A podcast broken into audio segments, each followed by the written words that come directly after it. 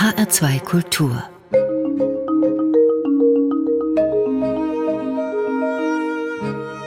Doppelkopf Heute am Tisch mit Christina Geiger, Zootierärztin. Gastgeberin ist Andrea Seeger.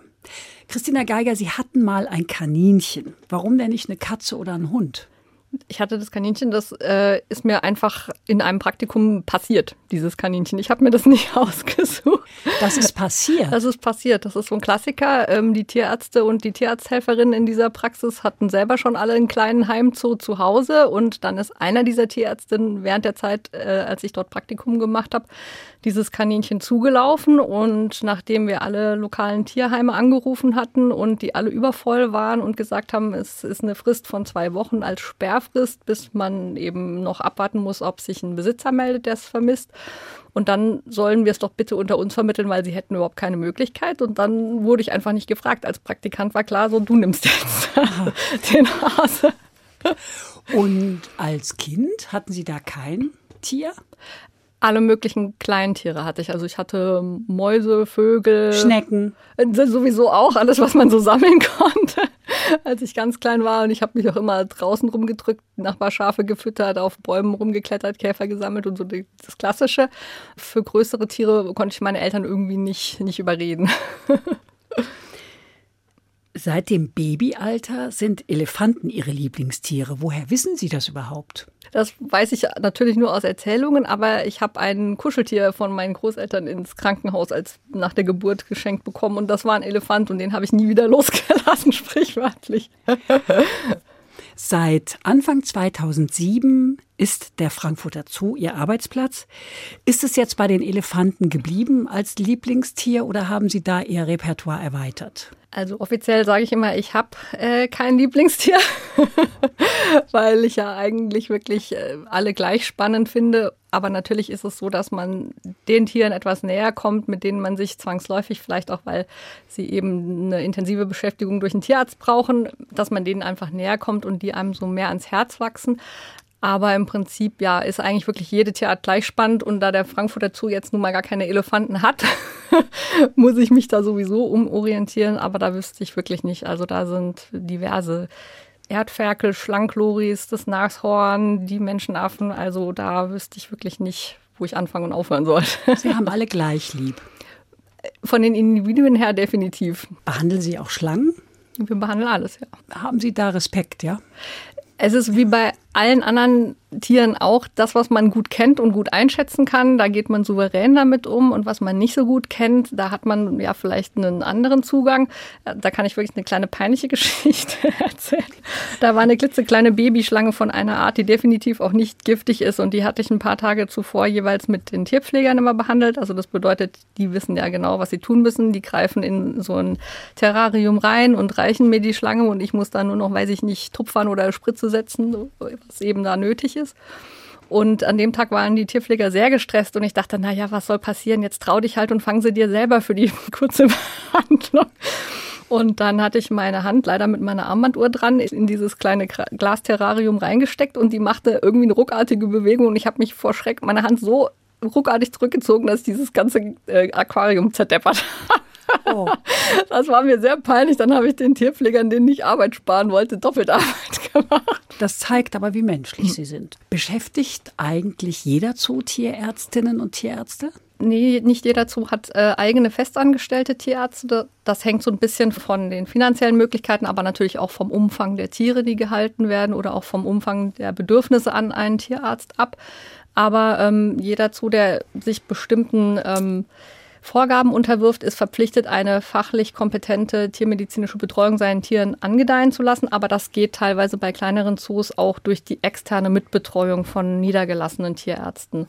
Wer hat Sie eingestellt, Frau Dr. Geiger? Der damalige Zoodirektor hat mich eingestellt. War das der Herr Nikisch? Nein, das war noch der Christian Schmidt. Ah, und dann kam Nikisch. Nikisch kam 2008, ja, glaube ich. Ich meine auch, ja. Der war bis Ende 2017 Direktor des Frankfurter Zoos, sehr umtriebig auch in den Medien, schreibt ja heute auch noch viel und dem liegen die Tiere wirklich auch sehr am Herzen. Wie eng haben Sie mit ihm zusammengearbeitet? Die Überschneidungspunkte sind grundsätzlich sporadisch nicht so eng gewesen, aber wenn es um tiermedizinische oder tierische Belange gibt, dann hat er meine Kollegin und mich schon immer, sage ich mal, noch zum Briefing eingeladen. Also da haben wir dann schon eng kooperiert und es gab wirklich viele Bereiche, auch kritische Bereiche, wo man als Zoodirektor sehr eng mit dem Tierarzt kooperieren muss und das hat hervorragend geklappt. Da hatten wir einen sehr engen Anknüpfungspunkt und das hat immer gut funktioniert. Was ist denn so ein kritischer Bereich? Also zum Beispiel, wie geht man damit um, wenn ein Tier zum Beispiel geboren ist und dann ist es aber krank oder ein Tier, was schon sehr lange im Zoo lebt und der Zustand verschlechtert sich zum Beispiel aus Altersgründen oder so, dann muss man besprechen, wie geht man damit um, wie informiert man gerade, wenn es sich um VIPs handelt, die wir ja durchaus bei den langlebigen alten Tieren auch haben, wie bereitet man das vor, dass man da vielleicht auch äh, sehr dramatische Entscheidungen treffen muss und dass man vielleicht keine weiteren Therapiemöglichkeiten mehr hat. Und das sind so Punkte, sage ich mal, wo es halt wirklich ans Eingemachte geht, wo man dann wirklich im großen Team Sachen besprechen muss und wo sich der Zoodirektor dann auch stark auf den Zootierarzt beruft. Die VIPs-Tiere haben schon viele Fans. Ne? Da gucken die Leute sehr genau hin, oder? Ja, also man hat grundsätzlich bei der Arbeit im Zoo, also es ist ja auch äh, das gute Recht, aber man hat schon so das Gefühl, dass einem sehr viele Leute über die Schulter schauen. Ich meine, wir sind auch eine öffentliche Einrichtung, jedem zugänglich. Das ist ja unser Job eigentlich auch. Äh, Christina Geiger, Sie sind öfter im Fernsehen zu sehen. Frau Doktor und die wilden Tiere oder Giraffe, Erdmännchen und Co. heißen die Sendungen. Sie bewegen sich da völlig natürlich vor der Kamera. Manchmal habe ich so gedacht, macht Ihnen das Spaß? Ja. Tatsächlich liegt es ja wirklich an den Kollegen von den jeweiligen Sendern, wie die auch den Job machen, wie einfach die es uns machen. Und letzten Endes ist man dann mehr oder weniger schon so auf die Arbeit und das Tier und es auch ein Ergebnis gibt, konzentriert, dass man das teilweise mit der Zeit wirklich vergisst. Also man hat ja da nicht immer direkt die Kamera oder das Mikrofon vor sich. Wir haben ja auch viel so Ansteckmikrofone und da gewöhnt man sich dran, das auszublenden. Das Einzige ist, man muss sehr intensiv drüber nachdenken, was sage ich laut. das ist ja dann für immer äh, aufgenommen ich finde, es gehört halt zum Beruf dazu. Wir, wir können uns nicht verstecken. Es ist ja einer der Gründe, warum wir diese Tiere halten, weil wir sie zeigen und weil wir daran bestimmte Botschaften ja vermitteln wollen. Und deswegen ist die Arbeit mit der Öffentlichkeit, was zu unseren Aufgaben gehört. Und jemand, der diese Sachen dann aufnimmt und vermittelt, der macht ja auch seine Arbeit. Warum sollte ich es uns beiden dann schwierig machen? So habe ich das versucht immer zu sehen. Wie sehr ist denn dann, wenn das Fernsehen da ist, die Arbeit geschönt? Oder ist das wirklich immer so? Nee, die nehmen ganz viel auf und schneiden dann das Beste raus, oder? Das Beste ist relativ, würde ich sagen. Da gibt es nämlich eine Folge, ähm, wo ich die Zwergziegen behandle und meinen Behandlungskoffer auf das Dach vom Ziegenstall gestellt habe, weil die Ziegen wirklich vollkommen hemmungs- und schamlos da drin rumgewühlt haben und ihre Rüssel da reingesteckt haben. Und ich wollte, dass das sauber bleibt und habe dann am Ende der Behandlung den Koffer, so der war so auf 1,20 oder so, gegriffen und wieder runtergehoben und der Tierpfleger hat sich in dem Moment hochgemacht und ich habe ihm unbeabsichtigt diesen Koffer voll über den Kopf gezogen. Es tat mir unendlich leid und ich habe 10.000 Mal gebeten, dass diese Szene bitte nicht reingeschnitten wird. Natürlich war klar, die wird in jeder Wiederholung gezeigt. wenn ich auf eine Szene nicht äh, angesprochen werden will, dann ist es die, nicht die Naturschutz-Messages oder irgendwas, sondern immer diese Szene. Also die Christina Geiger ist die Tierärztin, die mit dem Koffer zuschlägt. Achtung, Achtung. Oh nein, ich habe es nicht besser gemacht, gerade Nein, nein. Äh, nicht immer geht alles gut, haben Sie gerade gesagt. Ich habe mir ein anderes Beispiel rausgesucht, mhm. nämlich der Schnitt am Schwanz der Beutelratte, den sie ein Stück amputiert haben. Sie haben so ein Stückchen vom Schwanz amputiert und das sah dann gar nicht gut aus. Die kam mhm. dann immer zum Verbandwechsel, die Ratte. Mhm. Und da war dann irgend so eine Masse in die Wunde geraten. Ist sie wieder gesund geworden, diese Beutelratte? Ich muss gestehen, ich kann mich überhaupt nicht erinnern. Naja, sie werden viele Beutelratten haben. Wir haben leider auch immer mal Schwanzverletzungen, aber in dem Fall erinnere ich mich tatsächlich nicht. Es sind mhm. einfach zu viele Patienten, aber da ist nichts zu beschönigen. Natürlich haben wir auch ausgesucht, was kann man zeigen. Das wurde uns ja teilweise von den Sendern auch vorgegeben. Das war ja am Nachmittag. Wir haben natürlich deutlich mehr und deutlich heftigere Sachen auch zu tun, aber da wurde dann gesagt, das ist für das nachmittägliche Publikum nicht geeignet, wenn da zu viel Blut fließt oder zu also viel. Also eine Beutelratte mit, äh, mit appenden Schwanz geht. Das ging anscheinend, ja. Das war wohl in Ordnung. Und natürlich waren wir darauf angewiesen, dass die beteiligten Tierpfleger einverstanden sind mit den Aufnahmen. Klar. Und das war einfach nicht immer der Fall. Und deswegen ist das nicht die volle Bandbreite dessen, was wir tatsächlich machen. Aber wir haben immer nur Sachen gemacht, die wirklich notwendig waren. Wir haben sie vielleicht, wenn es möglich war, zeitlich so arrangiert, dass es für beide Seiten passte, wenn das im Rahmen des Möglichen war. Aber ansonsten ist da definitiv nichts irgendwie geschönt oder extra gestellt gewesen. Sie sorgen mit ihrer Kollegin Nicole Schauerte und vielen Tierpflegerinnen und Pflegern für rund 4500 Tiere, die sich aus immerhin 500 Arten zusammensetzen. Viele dieser Tiere sind gefährlich. Also jedenfalls stelle ich mir das so vor. Was ist Ihnen denn mal Schlimmes passiert? Das Schlimmste? Das Schlimmste ist eigentlich gewesen, dass äh, mir das passiert ist, dass ein Bonobo in einer Narkose ein bisschen wacher war, als er hätte sein sollen. Das ist zum Glück gut ausgegangen, aber das ist natürlich das, was man nicht möchte. Und ähm, es gibt viele Sachen, mit denen man die Narkosetiefe bei so einem besonders gefährlichen Tier überprüft. Das haben wir auch alles gemacht und trotzdem hat sie für einen Moment so reagiert, dass sie eben doch wacher war als möglich kann man dann natürlich auch noch. Bonobo ist eine Affenart? Bonobo ist eine Menschenaffenart, genau. Also die sind sehr stark und sehr intelligent und da muss man natürlich wirklich gut aufpassen, was man macht. Aber auch bei Sachen, die man eigentlich für normal und alltäglich hält, kann immer wieder was passieren. Zum Beispiel gab es mal eine weibliche Bongo-Antilope. Die war sehr menschenbezogen. Also die hatte Leute, die sie mag und Leute, die sie nicht mag. Und wir kamen sehr gut aus. Also die wiegen auch ihre 250 Kilo und haben lange Hörner. Aber wir waren ganz gute Freunde. Also ich durfte, wenn es ihr gut ging, zu ihr direkt auf die Anlage. Ich konnte sie kraulen und sie hatte gegen mich offensichtlich nichts, was für einen Zootierarzt nicht so alltäglich ist. wir sind eigentlich eher nicht so beliebt. Und dann war sie eines Tages aber krank und ich war mit einer Tierpflegerin auf ihrer Anlage, die auch nicht so regelmäßig in dem Bereich arbeitete. Und dann haben wir über, überlegt, ob es wohl möglich ist, dass ich das Tier an der Stelle abtasten kann, wo wir eine Erkrankung vermutet haben. Und da hat sie uns sehr deutlich zu verstehen gegeben, dass heute eben nicht der Tag ist, wo alles wie sonst ist und hat uns nur ich sag mal, warnend gerammt mit ihren Hörnern, sodass wir beide so Abschürfungen am Arm hatten. Das hätte auch anders ausgehen können, wenn es mehr als eine Warnung gewesen wäre. Und das sind so die Momente, wo man sich dann nochmal bewusst macht, mit was man da eigentlich arbeitet. Die Narkose ist wahrscheinlich das A und O einer für sie schonenden Behandlung. Meinem Hund, dem wickel ich eine Tablette in ein Stück Leberwurst und dann ist das so schnell weg, so schnell kann ich gar nicht gucken, mitsamt der Tablette, wups, ist es weg. Ganz so schnell wird es bei Ihnen nicht gehen. Oder machen Sie das auch mit Leberwurst? Wir versuchen das auch. Leberwurst ist jetzt nicht im Standardrepertoire, aber so Sachen wie Nutella oder Marmelade haben wir da öfters mal äh, als Hilfsmittel. Allerdings wissen die Tiere, gerade zum Beispiel auch die Menschenaffen, auch natürlich sehr genau, was zu ihrem normalen Futterplan und zu ihrer normalen Diät gehört, was ja normalerweise sich aus gesunden und naturnahen Sachen zusammensetzt.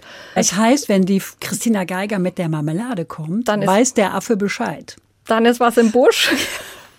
Und dann ist leider dieser Löffel Marmelade nicht so schnell weg wie die Leberwurst beim Hund. Das macht es uns teilweise sehr schwierig. Also es gibt Tierarten, da ist es unkompliziert, da kann man Sachen untermogeln, reinmischen, irgendwie anders oder ins Getränk oder inhalieren lassen. Aber es gibt auch Tierarten, die sofort Verdacht schöpfen. Und deswegen, in den meisten Fällen mache ich das überhaupt nicht selber, weil dann wäre sowieso sofort der Ofen aus. Also das wenn es um Sachen wie Tabletten oder Einreibungen oder sowas geht, dann machen das nach Möglichkeit die Tierpfleger, weil denen die Tiere mehr vertrauen. Sie haben viele Tricks und Kniffe, also nicht nur Sie speziell, sondern Sie und Ihre Tierpflegerinnen und Tierpfleger und Ihre Kollegin, um Ihre vielen Patienten zu behandeln. Wie das im Einzelnen geht, darüber sprechen wir gleich nach einer Musik von Elvis Presley. Burning Love. Diesen Titel wollten Sie unbedingt in der Sendung hören. Das war Ihnen ganz klar. Warum? Ich war in der Zeit so ums Abi rum wahnsinnig großer Elvis-Fan und dieses Lied habe ich während des Studiums vor jedem einzelnen Anatomietestat gehört, um irgendwie so ein bisschen Stress abzubauen, bevor ich losgelaufen bin zur Prüfung. Und das ist lange Jahre im Zoo der Klingelton von meinem Diensthandy gewesen. Insofern hat mich das immer begleitet und ich liebe es nach wie vor sehr und bringt mir eine gute Stimmung. Ich mag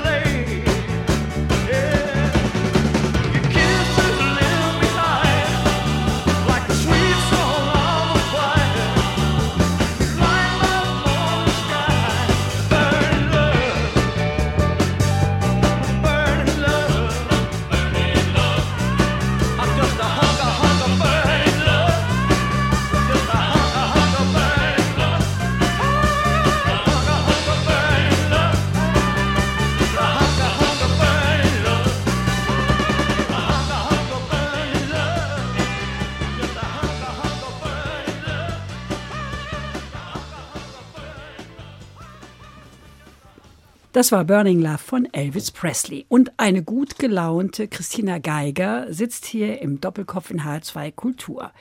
Christina Geiger, die unerschrockene Gastgeberin, ist Andrea Seeger. Sie sind Kuratorin für Kiwis. Warum ausgerechnet für diese neuseeländischen Wappenvögel? Das ist auch einfach passiert. Und zwar hat ähm, unser ehemaliger direkter Chef, also der war damals stellvertretender Zoodirektor, das war Rudolf Wicker. Und der hatte bestimmte Kuratorien noch neben seiner Funktion als stellvertretender Zoodirektor behalten. Und als der in Rente gegangen ist, hat er so seine Schäfchen noch verteilt. Ich kannte ihn ja ganz gut und wusste, dass er wenig schriftlich dokumentiert, aber ein wandelndes Buch des Wissens ist. Und ich hatte befürchtet, dass dieses Wissen, also ohne den Hintergrund, dass ich ihn ja irgendwie jetzt fachlich oder in dieser Funktion beerben wollte, aber ich hatte die Befürchtung, dass mit seinem Ausscheiden aus dem Zoo dieses Wissen für uns verloren geht, was für das Management der Tiere wichtig ist und damit natürlich auch immer für die medizinische Betreuung dieser Tiere notwendig ist. Und es hat mich wahnsinnig interessiert und es gibt wenig Literatur in Deutschland darüber und darum habe ich zugesehen, dass ich ihn immer frage, als äh, es näher rückte, der Termin seines Ausscheidens und habe ihn da immer verfolgt, mir alles erklären und zeigen lassen. Und ähm, ja, so hat er dann entschieden, dass ich ihn in diesem Amt beerbe. und darüber habe ich mich natürlich gefreut. Und so kamen meine Kolleginnen übrigens auch an die Robben. Ach so, ja, gut. Kaninchen, Kiwis, ja, gut. Also ich nehme das so mal zur Kenntnis. Sie sind ja in einer Zwischenrolle. Sie sind nicht nur die Tierärztin, sondern im erweiterten Sinne auch die Halterin. Und das heißt, sie kümmern sich um den Bestand, um die Pflege, also nicht nur um Tiere, wenn sie krank sind, sondern müssen gucken, wie sieht das aus mit den Krallen, müssen die geschnitten werden, was ist mit den Ohren. In ganz speziellen Fällen holen sie aber auch externe Hilfe, oder? Definitiv. Also das ist ja wie in allen naturwissenschaftlichen Fachbereichen und in der Medizin grundsätzlich so, dass auch in der Tiermedizin immer mehr Spezialisierungen gibt, das Wissen über einzelne Fachrichtungen sich wahnsinnig erhöht. Und äh, deswegen wollen wir natürlich auch nicht mit dem, was wir zwei Fachtierärztinnen für Zootiere leisten können, die Medizin da, da, aufhören lassen, sondern wir haben ein großes Repertoire an Spezialisten, auf die wir zurückgreifen können. Es ist auch nicht immer auf die Tiermedizin beschränkt. Es gibt auch Humanmediziner in diversen Fachrichtungen, die uns sehr gerne und wahnsinnig engagiert helfen. Und Wirklich? Wo denn? Bei, bei, hm. welchem Tier helfen denn Humaner? Also gerade bei den Menschenaffen, da lehnen wir uns medizinisch schon eher auch an die Humanmedizin oft an. Und da war mal ein Fall, da hatten wir ein, ein kleines Menschenaffenbaby, wo wir die Befürchtung hatten, dass es sich bei einem Sturz eine Schädelverletzung oder eine Blutung im Hirn zum Beispiel hätte zuziehen können und haben also uns entschlossen, das ähm, in einem Computertomograph untersuchen zu lassen. Und das hält natürlich nicht still. Ich kann dem nicht sagen, du liegst jetzt mal hier 20 Minuten ruhig und atmest ein und atmest aus auf Kommando. Das heißt, es war also klar, dass wir dieses Tier narkotisiert untersuchen müssten und das bei einem erhöhten Risiko durch diesen Verdacht auf die Erkrankung, die wir ja hatten nach dem Unfall. Und dann hat sich ein humanmedizinischer Spezialist für Kindernarkosen bereit erklärt, dieses Tier für uns zu betreuen und hat sich selbst mit auf diesen Tisch gelegt und durch das Gerät fahren lassen, um ähm, sicherzustellen, dass dem Tier nichts passiert und die Dosierung stimmt und die Narkose zu überwachen. Und äh, also es war ganz, ganz süß zu sehen und wie herzlich und äh, wahnsinnig engagiert er sich da eingebracht hat. Und es ist auch alles gut gegangen. Der Verdacht hat sich zum Glück nicht bestätigt und das Tier ist auch ganz gesund geworden. Wir hätten es irgendwie hinbekommen, aber das ist uns nicht gut genug. Und so haben wir uns eben diesen Spezialisten dazu geholt. Und den Computertomographen haben Sie bei sich stehen? Nein, dieses Gerät haben wir nicht. Das war damals eine Klinik, die es jetzt auch nicht mehr gibt in der Nähe vom Zoo eine Praxis, die sich bereit erklärt hat, in den Abendstunden dann auch Tiere zu untersuchen. Heutzutage haben wir da Möglichkeiten, mit ähm, größeren Tierkliniken zusammenzuarbeiten, die uns äh, dankenswerterweise ermöglichen, dass wir Tiere dort im MRT oder im CT untersuchen können, was natürlich super ist, weil wir dann den Tieren eine Maximaluntersuchung zukommen lassen können. Wenn Sie im Zoo etwas können müssen, dann ist es improvisieren. Bei so vielen Tierarten bleiben wir jetzt mal bei der Narkose. Sie werden ja nicht für jedes Tier die passende Narkosemaske haben. Wie gehen Sie denn da vor? Das ist, wie Sie sagen, absolute Improvisation. Es ist so weit gegangen, dass wir sehr spontan mal einen, ähm, was, einen Marabu in Narkose legen mussten mit einem sehr langen Schnabel und dann wurde eben der Praktikant zum Supermarkt geschickt, eine 1,5 Liter äh, Limo-Flasche zu kaufen, damit man die leer machen und äh, aufsetzen konnte aufs Narkosegerät, weil die ungefähr die Schnabeldimension von diesem Tier hatte, so dass man dadurch dann eben das Tier in Narkose legen konnte. Da müssen wir viel basteln, improvisieren. Wir haben ja auch hauseigene ähm, Handwerker glücklicherweise im Zoo. Also wir haben eigene Spengler, eigene Schreiner, die uns da auch mit wahnsinnig viel Engagement kurzfristig und auf schnellem Weg dann zur Verfügung stellen und irgendwas dengeln und schweißen und was auch immer wir gerade so brauchen oder fordern. Was stülpen Sie denn so einem Ameisenbären über? Ameisenbär auch meistens so eine, so eine abgeschnittene Flasche. Wobei die Nase ja ziemlich weit vorne an diesem langen Gesicht ist und man deswegen eigentlich auch mit tatsächlich kleineren Masken von der Stange arbeiten kann.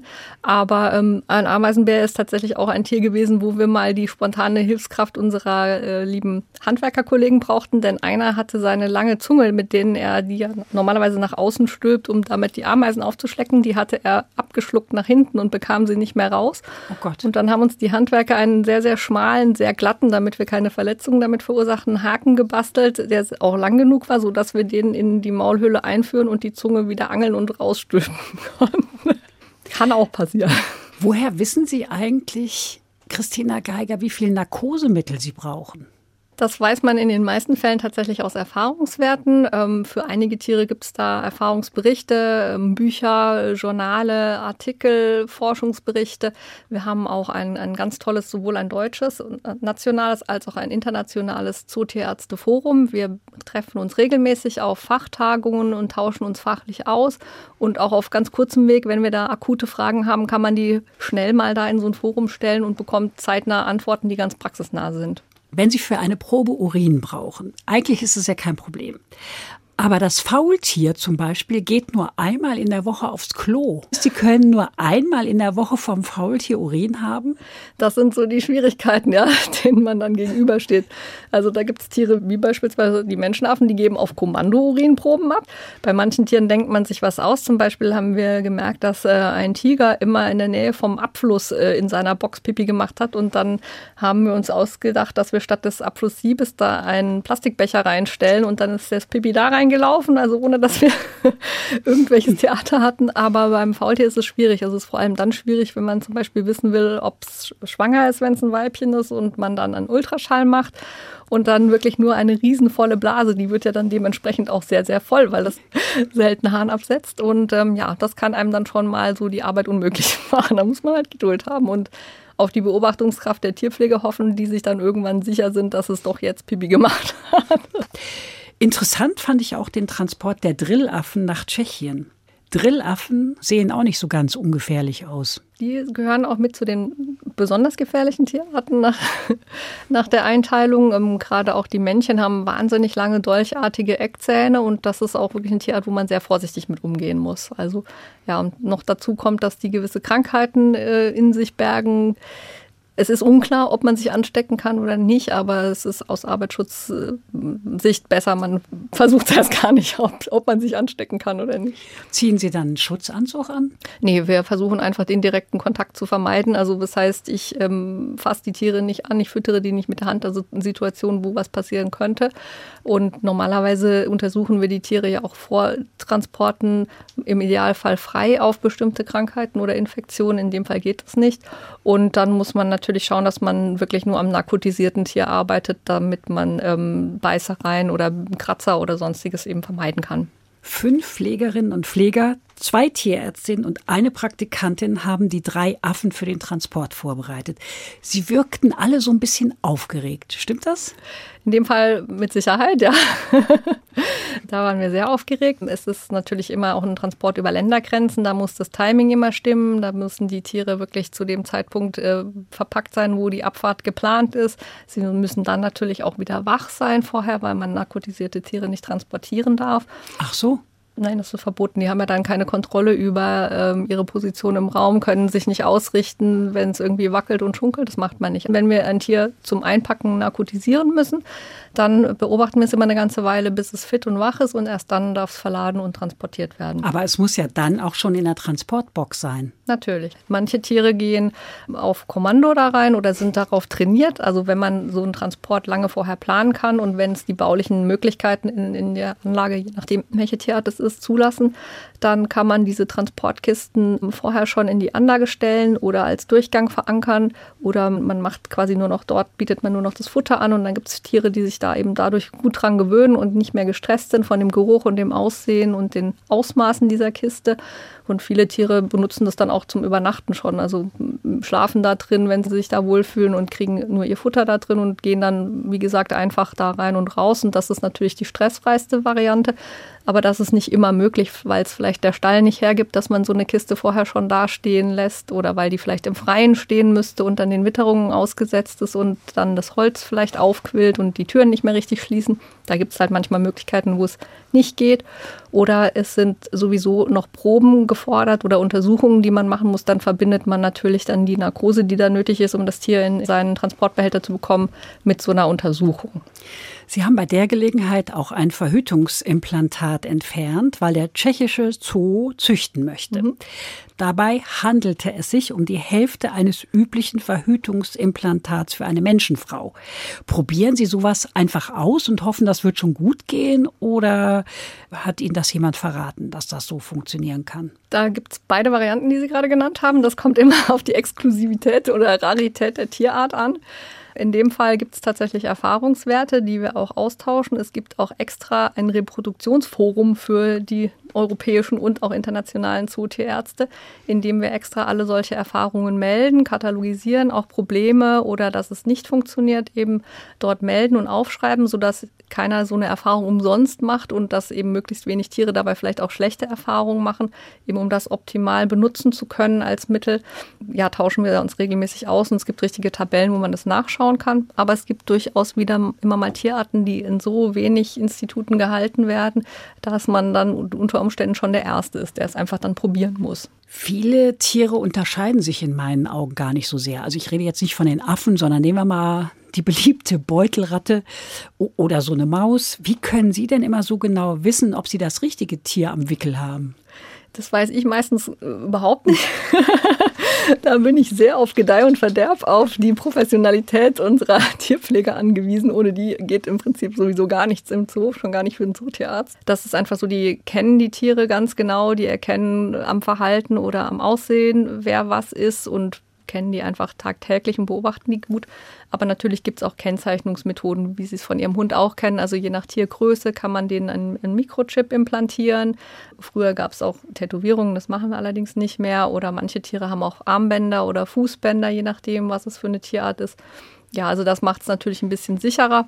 Aber bei Tierarten, wo das nicht möglich ist, ja, dann muss ich mich eben darauf verlassen, dass mir das richtige Tier gereicht. Sie haben jetzt schon öfter die Tierpflegerinnen und Tierpfleger erwähnt. Sie müssen sich voll und ganz auf die verlassen können. Ne? Ich muss mich absolut auf die verlassen, ja. Also ohne die geht gar nichts. Ich nenne die immer meine Augen, Ohren, Nase, alles die sind diejenigen, die die Tiere jeden Tag erleben. Die sind diejenigen, die die Tiere morgens füttern und abends sehen, was wurde gefressen, wie ist die Sozialstruktur in der Gruppe. Merke ich, dass vielleicht ein Tier heute zurückhaltender ist oder tropft dem plötzlich Speichel aus dem Mund. Das sind alles so Sachen, da muss man die Tiere ja eine längere Zeit oder sehr oft wiederholt vor sich sehen. Und das ist was, was wir natürlich, wie Sie sagten, bei den viereinhalbtausend Tieren im Zoo nicht für jedes Individuum und jeden Bereich so leisten können, meine Kollegin und ich. Und deswegen geht es ohne die enge Zusammenarbeit mit den Tieren Tierpfleger nicht. Oder es ist ganz banal, ich muss mich einfach darauf verlassen können, wenn wir in irgendeine Anlage gehen, um uns ein anderes Tier anzugucken, muss ich sicher sein, dass das stimmt, dass der Löwe da gerade nicht auch auf dieser Anlage ist. Also ich bin wirklich auf Gedeih und Verderb und auch fachlich komplett auf die Tierpfleger angewiesen. Sie haben Ihren Traumjob, Christina Geiger, das betonen Sie immer wieder. Haben Sie deshalb das nächste Lied ausgesucht, Get Lucky?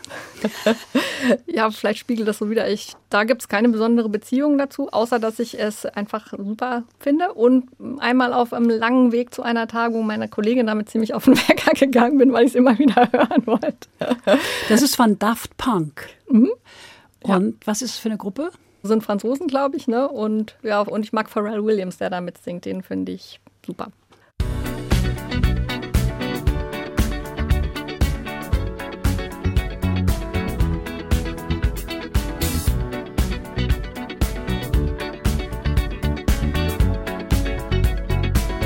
Like the legend of the phoenix. with beginnings. What keeps the planet spinning? Ah, uh, the force from the beginning.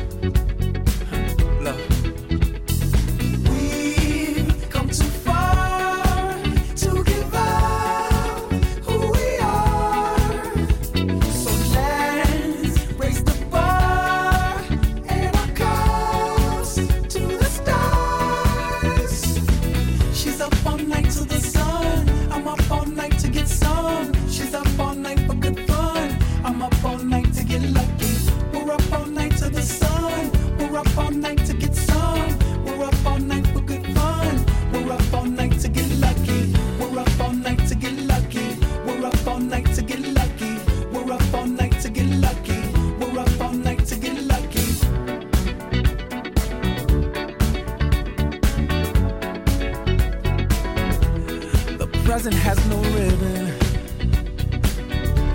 Your gift keeps on giving.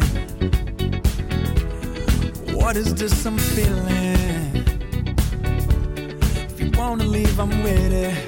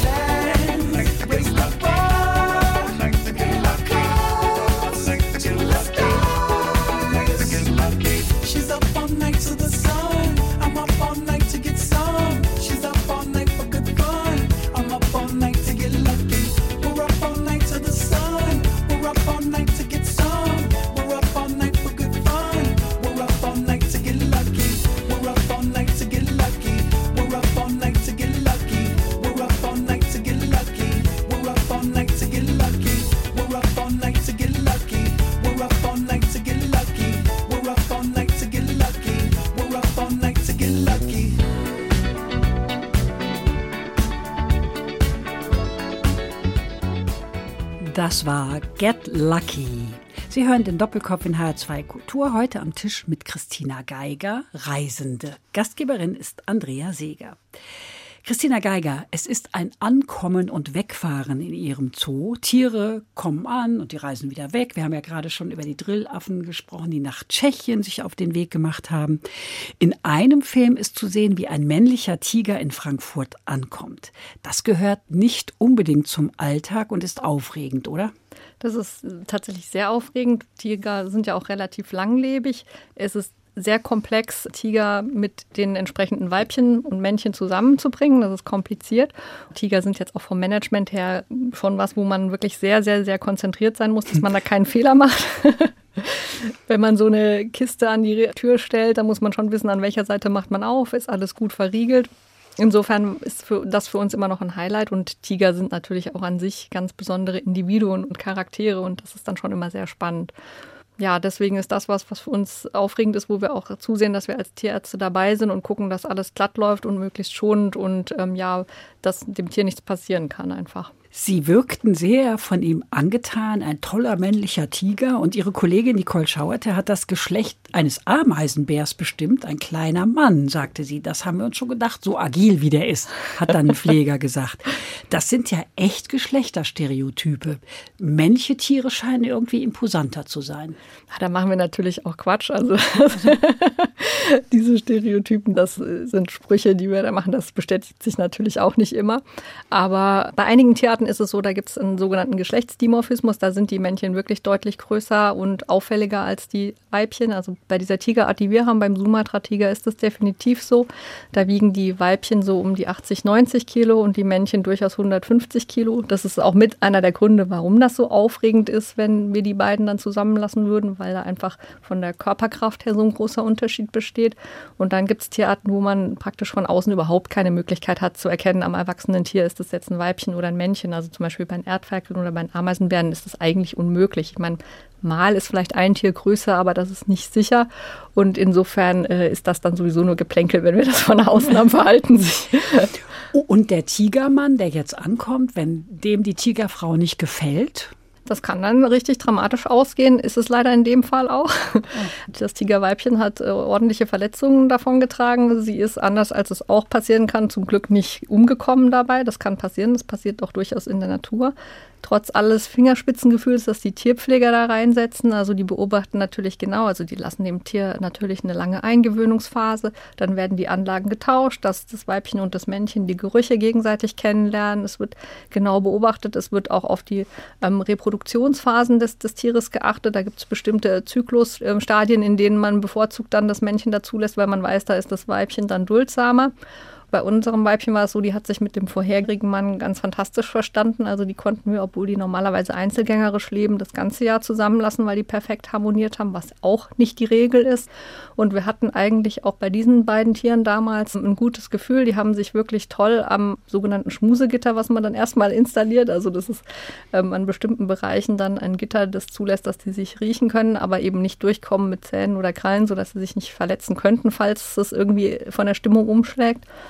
Und leider hat das Weibchen ähm, nicht ganz so reagiert, wie das Männchen es hatte. Und es hat dann sich nur, nur ganz kurz abgewehrt. Und dabei ist dann halt gleich eine stärkere Verletzung passiert, weil das Tier halt so viel stärker und größer ist. Sie haben sich dann auch abtrennen lassen. Wir konnten das Weibchen auch erfolgreich behandeln.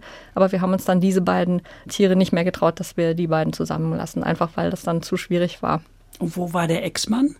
Der Ex-Mann war, glaube ich, der war leider gestorben. Das war eine Witwe.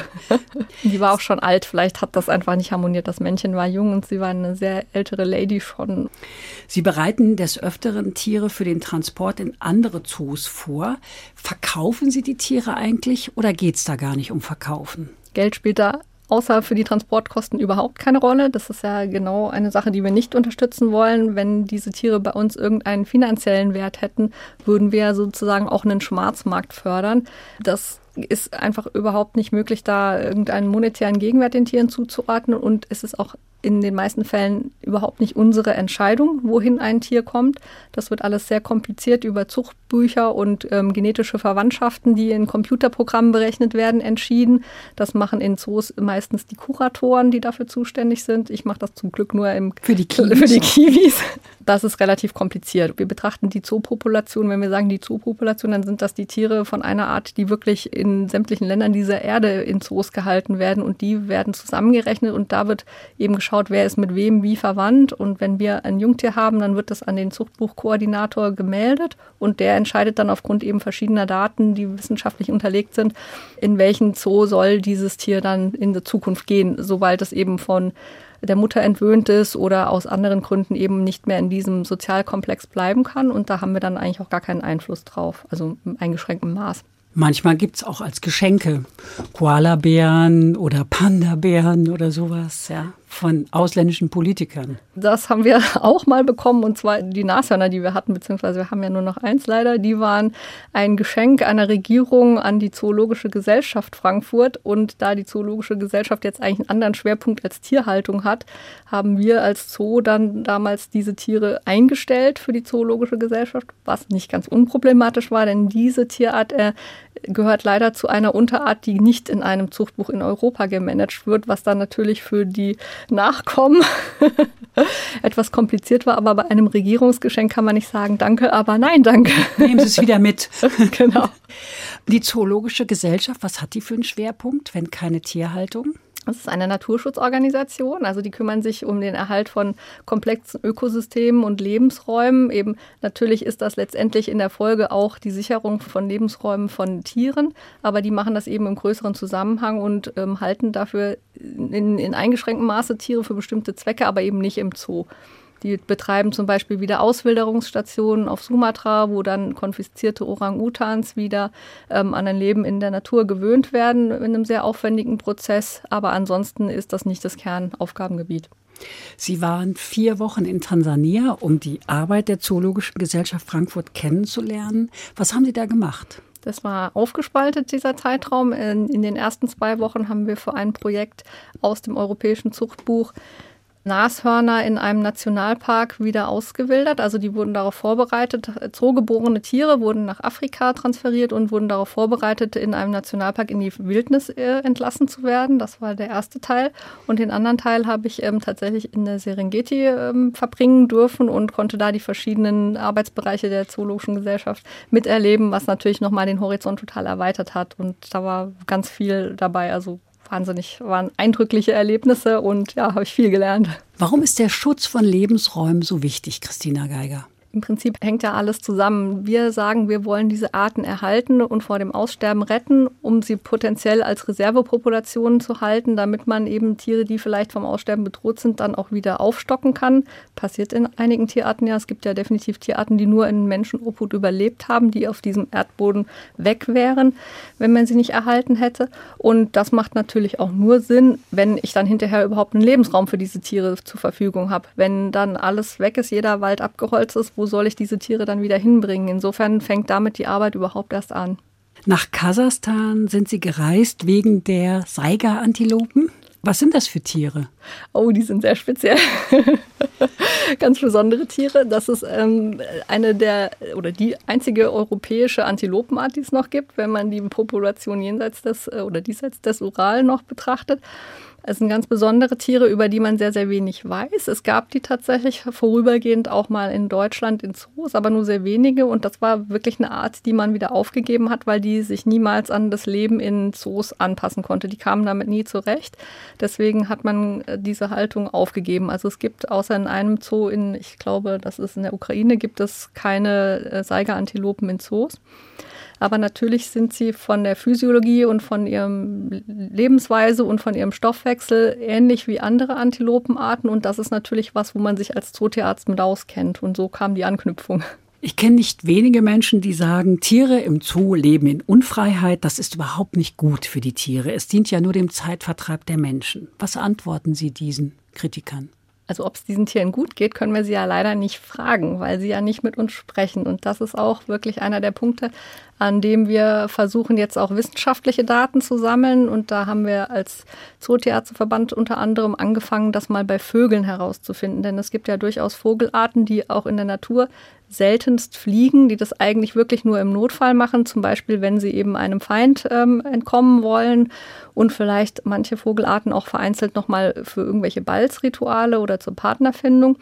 Das sind natürlich Vogelarten, die man je nachdem, was für Platz und räumliche Verhältnisse man hat, man im Zoo nur halten kann, wenn man sie auf gewisse Art und Weise flugunfähig macht oder am Ausüben des Fliegens hindert, damit sie eben nicht sich selber in Gefahr bringen und wegfliegen oder dann im Winter irgendwie erfrieren. Also da muss man sie eben damit einschränken. Da gehören Flamingos und rosa Pelikane unter anderem dazu.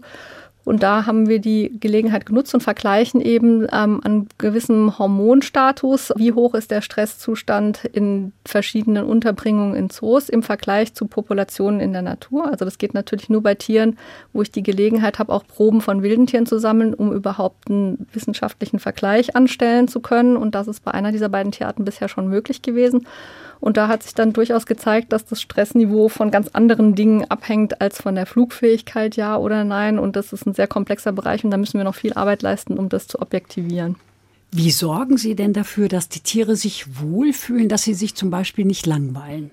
Das ist auch eine wichtige Aufgabe, die letztendlich dann die Tierpfleger in die Tat umsetzen. Aber natürlich besprechen wir das und wir haben auch eine Person, die sich im Zoo äh, fast ausschließlich damit beschäftigt. Wir versuchen denen natürlich möglichst naturnahe Futtermittel anzubieten. Das sind bei vielen Tierarten dann Insekten oder Würmer, die wir kaufen, die eben etwa dem entsprechen, was die Tiere sich selber in der Natur suchen würden.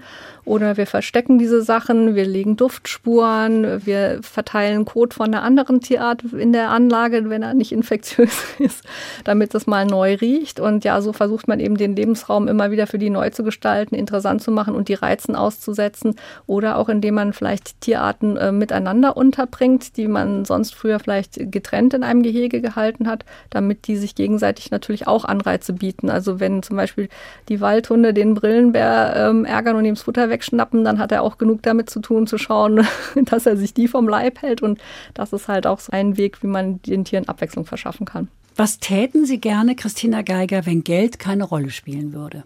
Wenn Geld keine Rolle spielen würde, dann könnte man einiges anders machen im, im Zoo. Vielleicht würde man sich einfach irgendwo ein ganz anderes, riesengroßes Gelände anschaffen und komplett von vorne anfangen. Also ich glaube, da hören die Ideen überhaupt nicht auf. Aber es wäre schon ein Zoo. Das ist auch eine gute Frage. Klar, über die Zoologische Gesellschaft gibt es auch wahnsinnig viele Natur- und Artenschutzprojekte, wo man weiß, da muss man über Jahre hinweg dafür sorgen, dass Flächen abgesichert werden können, zum Beispiel in Bereichen in Südamerika oder auch in, auf den Inseln in Südostasien gemacht wird, dass eben Konzessionen gekauft oder gemietet werden, damit die nicht an Holzfäller vergeben werden, sondern an eine Naturschutzorganisation und sowas ist immer direkt mit Geld verbunden und klar, wenn das uferlos wäre, dann kann man da ja wahnsinnig tolle Sachen mitmachen. Das wäre schön. Das wäre schön. Eine Musik haben wir noch, nämlich We Are Family von Sister Sledge. Warum dieses Lied? Weil ich das äh, eigentlich manchmal so empfinde im Zoo. Ich sage auch zu meiner Kollegin manchmal, wir führen eine eheähnliche Beziehung. Man verbringt ja fast mehr Zeit als mit der Familie auf der Arbeit. Und es ist, äh, weil ich so gerne mag und auch finde, dass es eine positive Stimmung verbreitet, äh, mein aktueller Diensthandy-Klingelton. Bevor wir das jetzt hören, sage ich danke, Christina Geiger, für dieses wunderbare Gespräch über wundervolle Geschöpfe, die wir doch noch lange erhalten wollen. Danke Ihnen fürs Zuhören, sagt Andrea Seeger.